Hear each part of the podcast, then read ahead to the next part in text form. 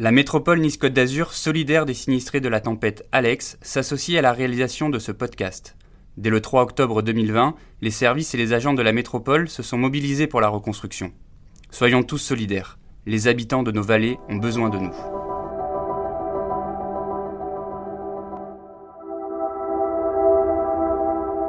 se dit que tout, peut bouger euh, du jour au lendemain, tout peut basculer.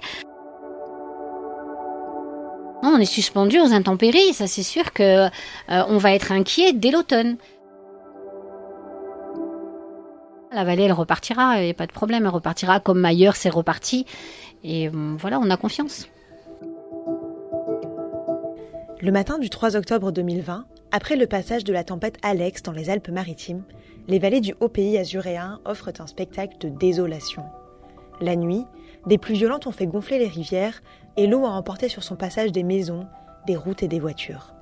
De la Vésubie à la Roya, ce sont des centaines de personnes qui se retrouvent d'un coup privées d'eau et d'électricité. Les dégâts matériels sont considérables, les pertes humaines impressionnantes.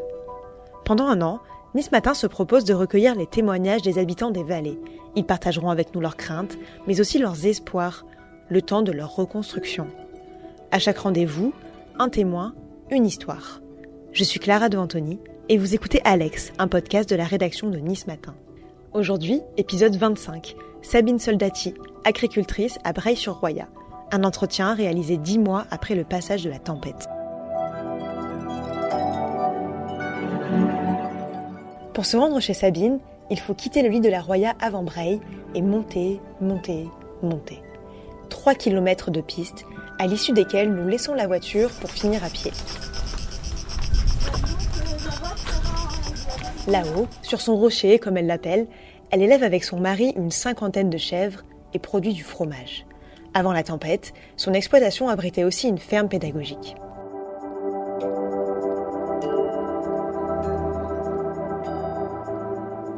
On a rebondi euh, tout de suite après la, tempête Alex en se disant mais qu'est-ce qu'on va faire euh, étant donné que tous les accès sont coupés, on va en avoir pour des années de travaux, de reconstruction, étant donné que c'était vraiment catastrophique.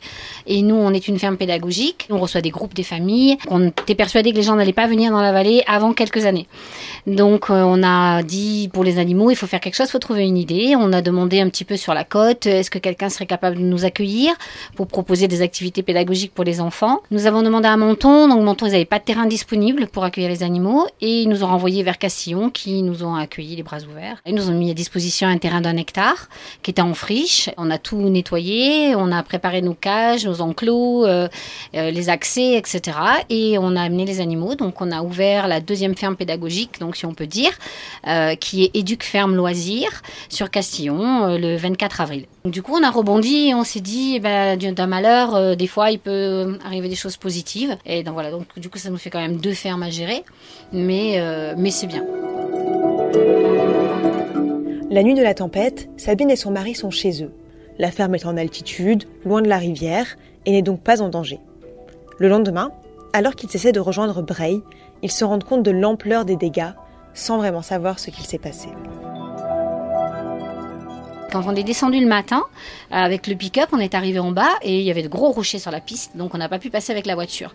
On a continué à pied, on arrive sur la route nationale, les deux côtés de la route coupés, mais vraiment des trous impossible de passer, ni à droite ni à gauche. Tout simplement, on a dû faire demi-tour, remonter à la maison, commencer à appeler, pas de réseau. Donc on était complètement isolés, pas d'électricité. Voilà, on, avait, on était isolés du téléphone, pas d'électricité. On s'est dit mais qu'est-ce qui se passe, mais qu'est-ce qui arrive? Et en regardant d'en haut de la chambre, on voit la rivière en bas et on a compris qu'elle était sortie du lit. Quoi, on voyait les routes coupées. Et voilà, c'était la panique. Quoi. On a dû attendre 2-3 jours en vivant sur nos réserves, en attendant d'avoir du réseau pour savoir qu'est-ce qui se passait. Et puis on a commencé à appeler les gens quand le réseau est revenu euh, temporairement pour euh, leur demander de nous aider et puis savoir ce qui s'était passé. Donc en fait, les gens sur le continent savaient plus ce qui se passait que nous, quoi. Enfin, sur le continent, en ville. oui, parce que là, on était sur une île. Une fois le réseau téléphonique revenu, leurs proches s'organisent. On a demandé à nos amis ou à la famille de nous amener à manger en passant par le col de Sospel, en arrivant du côté de Breil et en montant sur le hameau de Libre.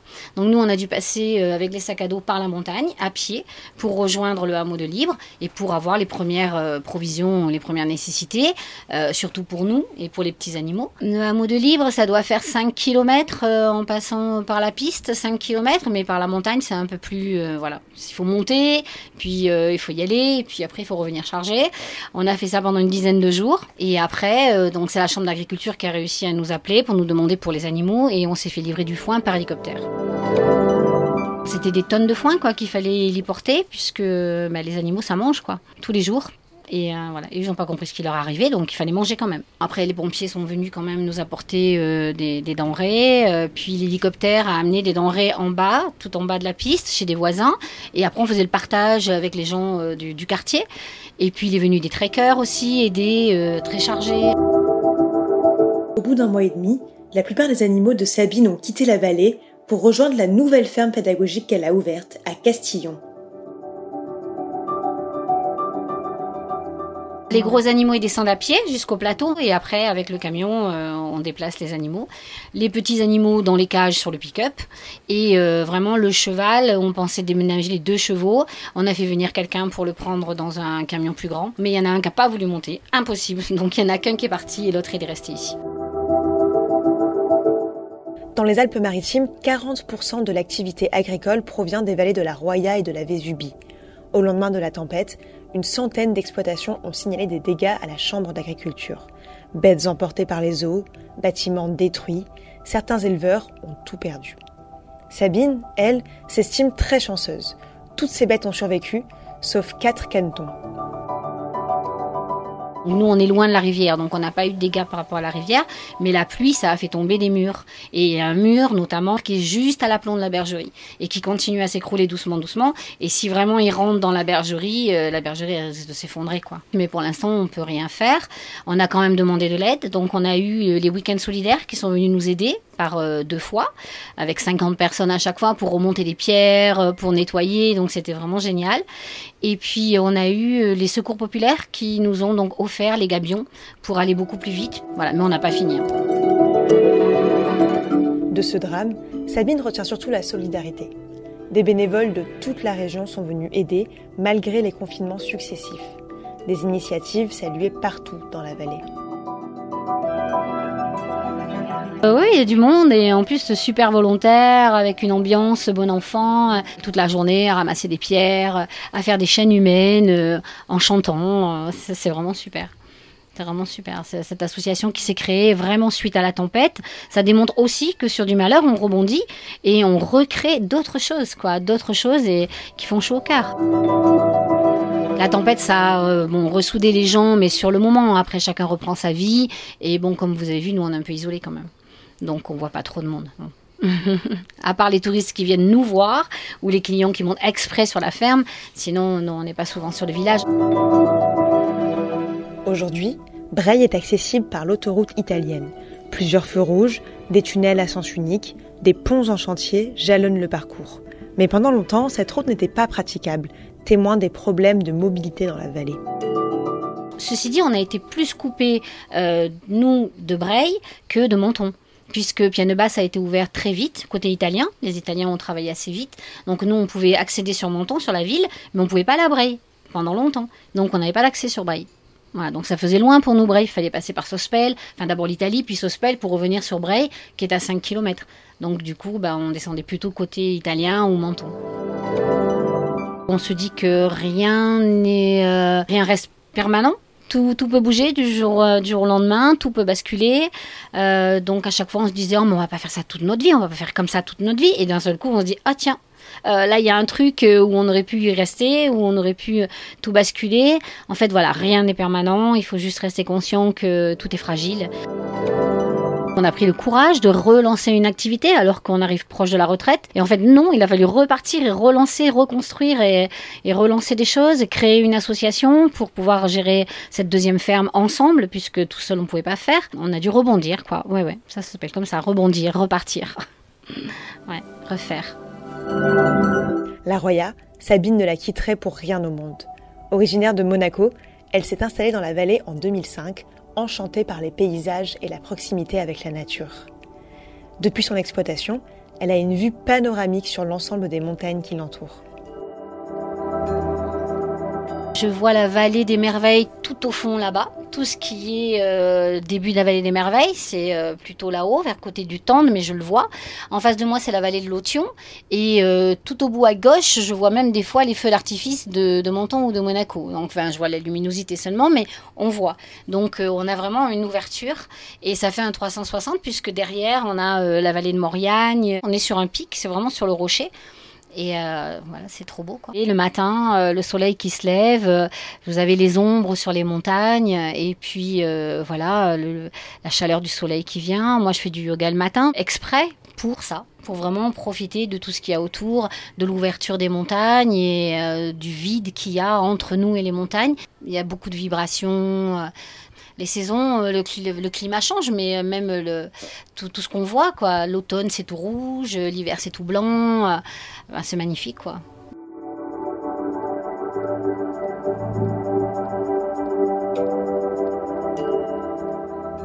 Si elle aime sa vallée, Sabine s'inquiète de l'automne qui arrive. Le long de la rivière, ponts et routes portent encore les stigmates de la tempête. Les travaux avancent, mais sont loin d'être terminés et les installations restent fragiles. Certains villages, comme Casterino, sont encore complètement coupés du monde. On est suspendu aux intempéries, ça c'est sûr que euh, on va être inquiet dès l'automne. Là, en été, euh, ça va, tout le monde est tranquille, on reprend ses activités, mais euh, en automne, on va bon, peut-être pas en être angoissé. Enfin, en tout cas, nous, non, mais il y a des gens qui sont encore proches en bas, qui risquent d'être angoissés, de reperdre des choses, de recommencer à vivre ça, de voir des animaux mourir comme ça. En plus, bon, c'est. Non, c'est violent. Et puis, de se dire, on peut rien faire. On pouvait peut-être même pas aider les gens qui partaient avec leur maison. C'était dans la nuit. On est impuissant devant cette force-là. On est impuissant. On est inquiet parce que la moindre pluie, même si c'est pas de cette violence-là, euh, les travaux sont encore fragiles à certains endroits. Donc quand on passe dans les guets, euh, c'est fragile. La, moindre montée d'eau, ça va passer par-dessus. Il va falloir tout recommencer. Le pont, le pont de tant qu'il sera pas fini, euh, on sera toujours en alerte. La moindre pluie, si ça repasse par-dessus le guet, il faudra refaire. Ça sera refermé et il faudra recommencer ou attendre la fin du pont si ça l'embarque pas. Mais il y a plein d'endroits où ça risque de recouper. Des inondations, bord de mer, rivières, crues, Villeneuve-Loubet enfin toutes les rivières débordent à un moment donné. Et euh, bon, ben là, ça vient vraiment du réchauffement climatique. Il faut quand même commencer à se poser des vraies questions, quoi. Si c'est pas chez nous, c'est dans les autres pays, mais il y a toujours des problèmes. Ou c'est le feu, ou c'est l'eau. Mais là, c'est toujours euh, très dramatique, quoi. Parce que bon, ben là, il y a quand même eu des morts, il y a quand même eu des maisons qui sont parties. Mais elle garde espoir dans sa vallée. Étonnamment, on pensait pas avoir de tourisme et il y a énormément de touristes quoi, sur la vallée là sur l'été. Jusqu'à Breil, en tout cas, euh, il y a du tourisme, euh, vraiment.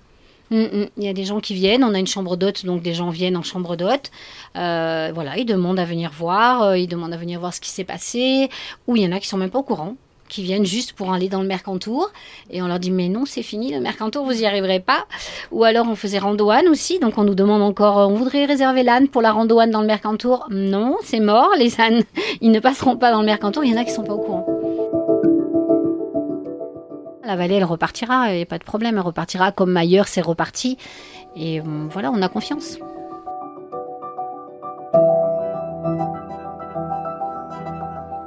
Vous venez d'écouter Alex, épisode 25, un podcast du groupe Nice Matin. Si ce contenu vous a plu, n'hésitez pas à le noter 5 étoiles et à le partager autour de vous. Et si vous avez des remarques, vous pouvez aussi m'envoyer un mail à l'adresse c at nismatin.fr.